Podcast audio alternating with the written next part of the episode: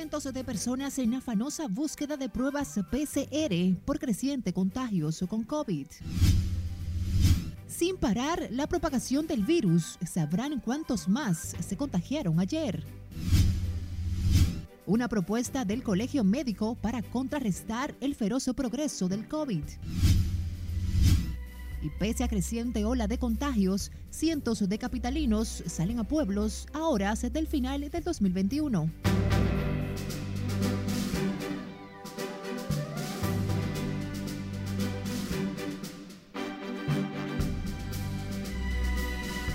Buenas tardes, jueves y 30 de diciembre. Gracias por acompañarnos. Iniciamos esta primera emisión de Noticias RNN. Graciela Acevedo les acompaña. Iniciamos esta emisión con la creciente ola de contagios del COVID-19. En las últimas 24 horas fueron infectadas 998 personas, la mayoría con las variantes Omicron y Delta, lo que aumenta la propagación y la preocupación más bien de especialistas y ciudadanos, al igual que la demanda de pruebas PCR para detectar el virus. Tenemos cobertura de equipo. Comenzamos con Laura Lamar, quien está en directo desde el Pabellón de la Fama en el Centro Olímpico del Distrito Nacional. Adelante. Gracias, buenas tardes. Los centros de tomas de muestra de PCR para detectar el COVID siguen copados de personas con síntomas del virus. Sí, demasiado gente. Yo inclusive vine ayer y tuve que volver hoy. En medio de la preocupación surgen las quejas por las largas horas de espera y supuesta falta de información. Mucha gente, pero muy poca información, muy poco orden. Deberían tener papeles ahí donde le digan los envejecientes, las embarazadas, tienen prioridades. Hoy vamos a tener 500 personas. Ahí está todo el mundo preguntándose eh, quién va, quién no va. Es muy poca información. Muy... lento, porque estamos aquí desde las 7 de la mañana y mira, todavía no nos han atendido. Hay inmensas personas aquí, envejecientes y todo, y haciendo una fila. Es muy lento el proceso, debieran tener más personal. Yo sé que el personal está muy ocupado ahora mismo. En las instalaciones ubicadas en el Centro Olímpico se ha dividido el espacio para recibir por separado a los adultos y menores de edad, siendo estos últimos los de mayor presencia en el lugar. Sí, porque como ya por mi edad y los achaques que tengo, tengo problemas de corazón, problemas de la, circulación, y hay que estar día. Sí, está, ahí, está, fuerte la cosa. ¿Le preocupa a usted también? Sí, yo ayer me hice la prueba, salí negativo, ahora van con los niños. A ver. El proceso para identificar la virulenta enfermedad inicia a las 8 de la mañana y culmina diariamente a las 3 de la tarde, pero por la demanda han tenido que trabajar fuera de horario. De mi parte es todo retorno al estudio. Gracias, Laura y Lamar, reportándonos desde el pabellón de la fama en el Centro Olímpico. Y la positividad de coronavirus sigue en aumento, al llegar al 36.24%. Hoy con el reporte de 998 nuevos contagios tras el procesamiento de 5.707 muestras. Sin fallecimientos ayer, los decesos acumulados se mantienen en 4.246 muertes y 417.268 el acumulado de casos desde el inicio de la pandemia. Hay 337 pacientes hospitalizados para una ocupación del 15% en salas regulares y 93 en UCI para un 16%. A propósito, el Colegio Médico Dominicano consideró correcta la alerta epidemiológica decretada ayer por las autoridades sanitarias como medida para contener la rápida propagación de Omicron, variante de alto nivel infeccioso. Ernesto Trinidad nos cuenta más en la siguiente historia.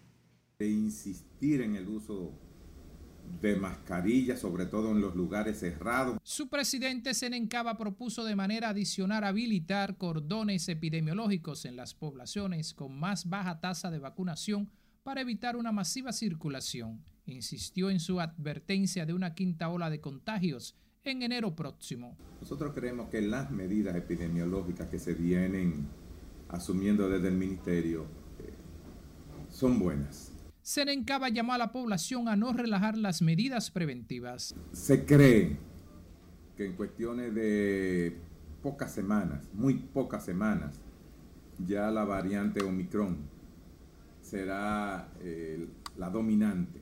Pese al vertiginoso ascenso en los contagios, descarta la posibilidad de volver a elevados niveles de inicio de la pandemia.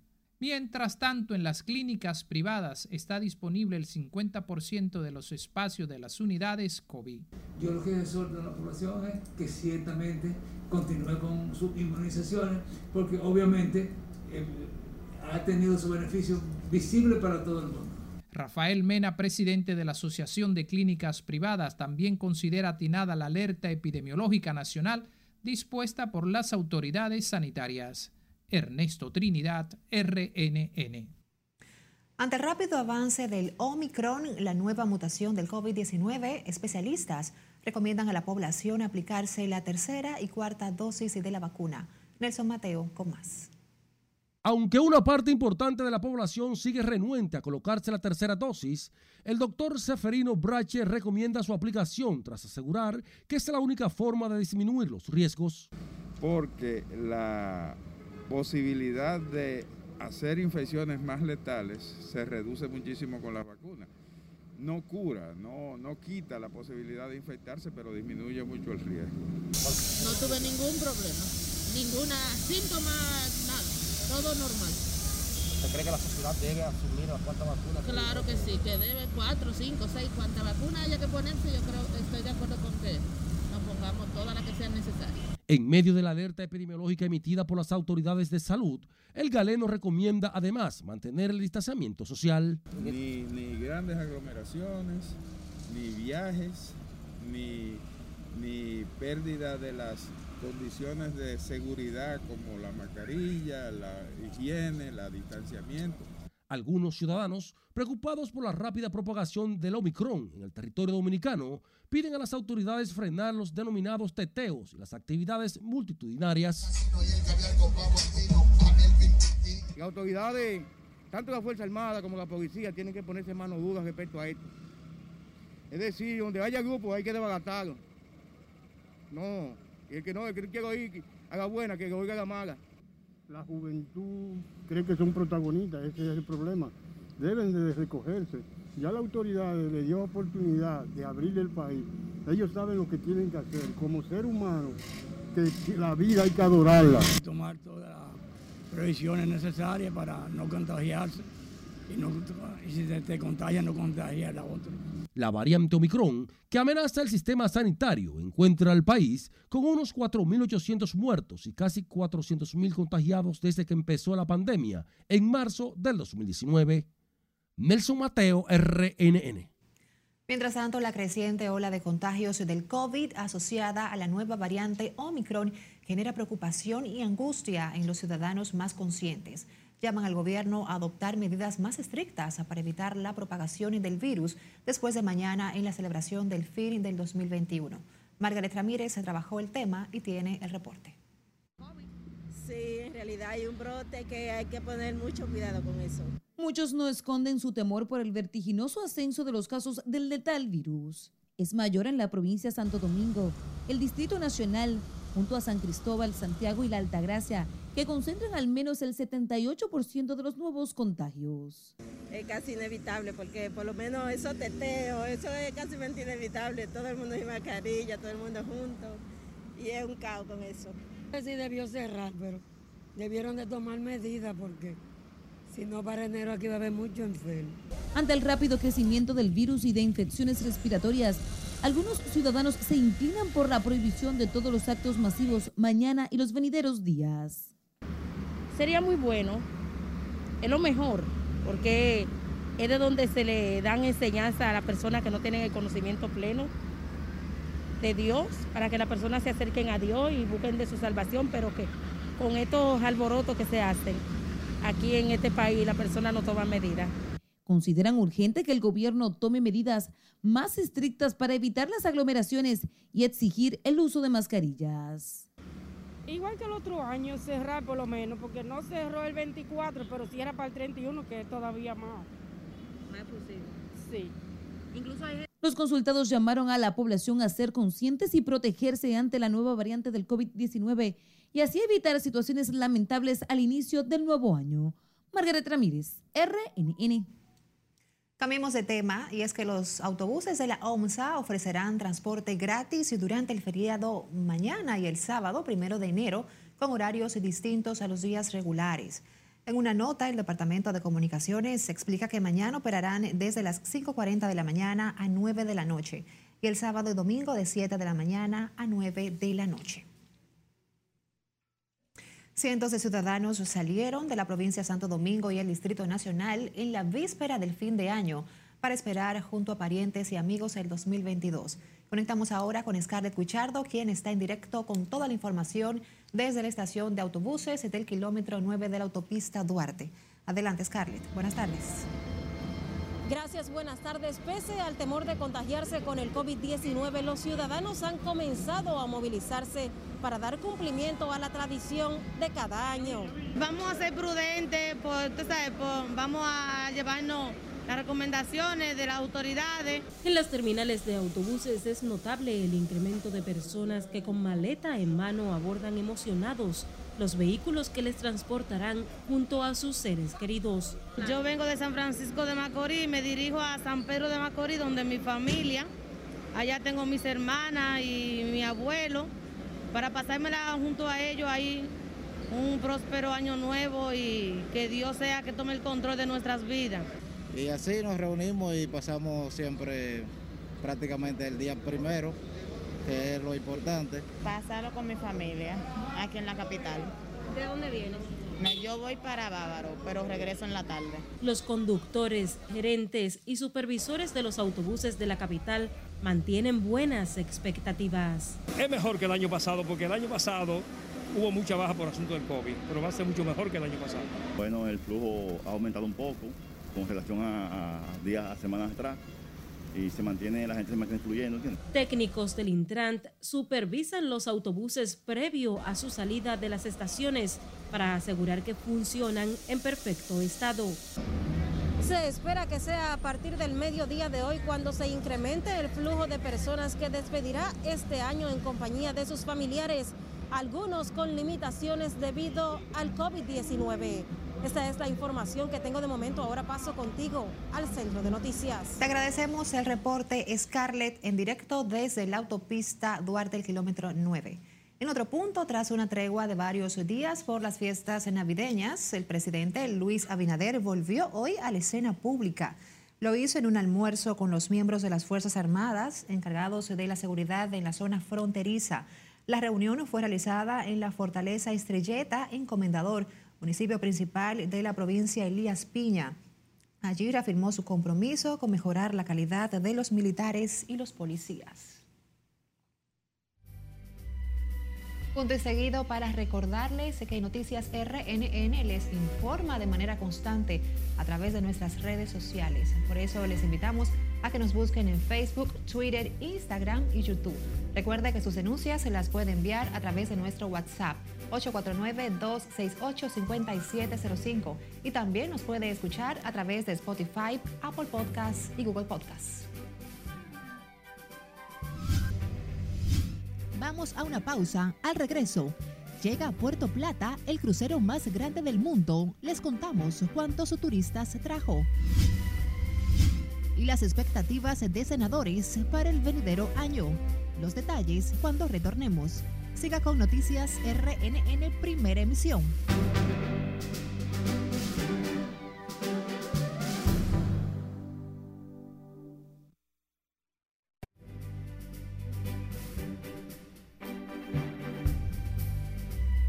Abrimos nuestra ventana al mundo con la preocupación de la Organización Mundial de la Salud, OMS, por la creciente ola de contagios con las variantes Omicron y Delta del COVID a escala global. Este y otros temas, Yasmín Liriano los amplía en el resumen internacional. Tedros Adhanom Ghebreyesus informó que esas dos cepas han incrementado los contagios a cifras récord, provocando nuevos picos de hospitalizaciones y muertes.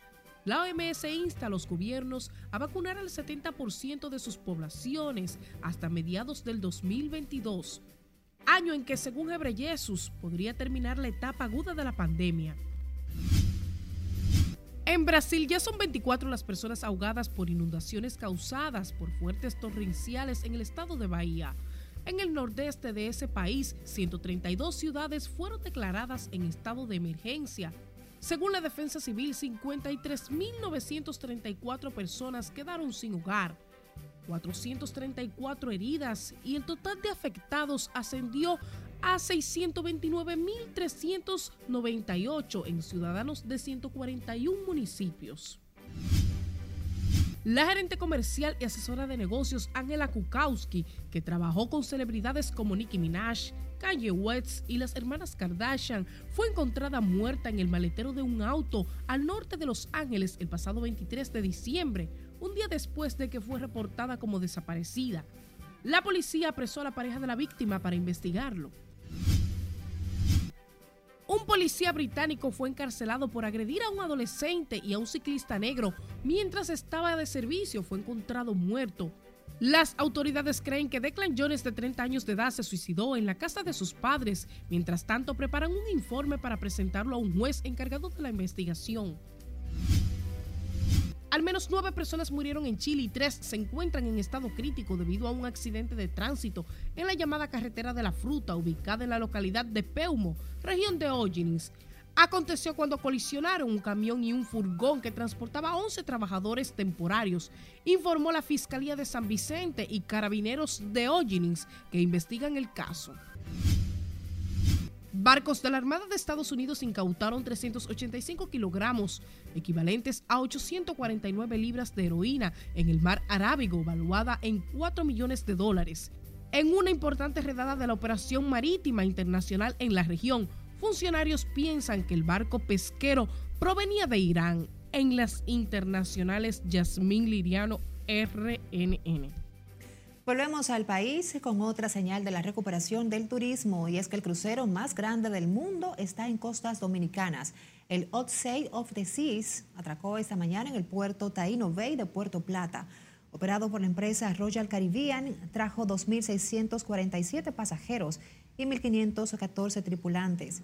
Jean Luis Rodríguez, el director ejecutivo de la autoridad portuaria, destacó la importancia de la llegada de cruceros al puerto Taino Bay inaugurado hace dos semanas por el presidente Luis Abinader. Hasta hoy, esa terminal multipropósitos ha recibido unas 11 embarcaciones y otra llegará mañana. Como parte del plan por mejorar la inversión y la competitividad, el Poder Ejecutivo emitió esta mañana el decreto 849-21 que dispone la integración y articulación del Gabinete de Promoción de Inversiones, creado mediante otro decreto el número 498-20. Ese gabinete debe impulsar nuevos mecanismos en el marco de las políticas para incentivar la inversión en sectores estratégicos. Lo coordinará la vicepresidenta de la República, Raquel Peña, integrado por la directora del Centro de Exportación e Inversión, el Ministerio de la Presidencia y otras instituciones vinculadas al sector económico del gobierno. Hablemos del alcalde del municipio Santo Domingo Este, Manuel Jiménez. Entregó hoy la remozada estructura del cuerpo de bomberos de Los Mina, dotado de nuevos camiones y vehículos de rescate. Los trabajos incluyeron pavimentación, instalación de nuevas redes de agua potable y eléctrica, plomería, climatización, remodelación de los dormitorios, pintura y reforzamiento de la seguridad con cámaras de vigilancia. Desafío ahora estimado coronel, es mejorar día a día estas instalaciones y la dignidad de los bomberos. Una estación que se construyó entre el 75 y el 76, la segunda más vieja del municipio, y parecía como si fuera cualquier vertedero o un transfer de cualquier municipio. Hoy la hemos recuperado Manuel Jiménez reveló que la estación ubicada en la avenida Venezuela también está acondicionada para que el personal de servicio pueda dar respuestas eficaces y oportunas a la población. Mientras tanto, el Centro de Operaciones de Emergencias puso en marcha hoy la segunda etapa del Plan de Contingencia Conciencia por la Vida Navidad y Año Nuevo 2021-2022, reforzando algunas medidas para reducir las muertes e intoxicaciones de la primera fase. Margaret Ramírez con los detalles. Estos tienen bajo su responsabilidad las acciones preventivas y de respuesta en sus áreas de influencia. La mayor atención del operativo preventivo estará centrada en las provincias de Santo Domingo, Santiago, Duarte y San Cristóbal, que lideran las estadísticas de incidentes durante las festividades de Navidad. Durante la ejecución del operativo, la población tendrá el apoyo de los organismos de protección civil en su desplazamiento por las principales carreteras, autopistas del país. Asimismo, reactivamos los centros de mando y control regionales y comités provinciales. Controlando la velocidad, para lo cual tendremos las unidades apostadas en las diferentes autopistas y carreteras con radares de velocidad para fiscalizar el exceso de velocidad. Si disminuimos la velocidad, podemos entender que tendremos menor cantidad de fallecidos y de personas con lesiones permanentes. El COE, que integra 22 instituciones estatales, pondrá especial atención a las acciones preventivas para evitar la propagación del COVID-19 y la nueva variante Omicron. Que nadie se quedará en su casa. Todo el personal disponible estará al servicio para brindar la seguridad de todo el pueblo dominicano y para evitar que en estos establecimientos, principalmente el expendio de bebidas alcohólicas, se estén violando los protocolos establecidos. Ya. En esta última fase del operativo del COE participan 41.237 voluntarios en 1.237 puntos de asistencia, con 195 ambulancias, 3 helicópteros, 2 centros de atención y 73 unidades de rescate vehicular. Las unidades patrulleras de 243 unidades que dispone el programa de protección y asistencia vial han sido aumentadas a 308 unidades. Más de 9.000 voluntarios instalarán unos 355 puestos de socorro a nivel nacional.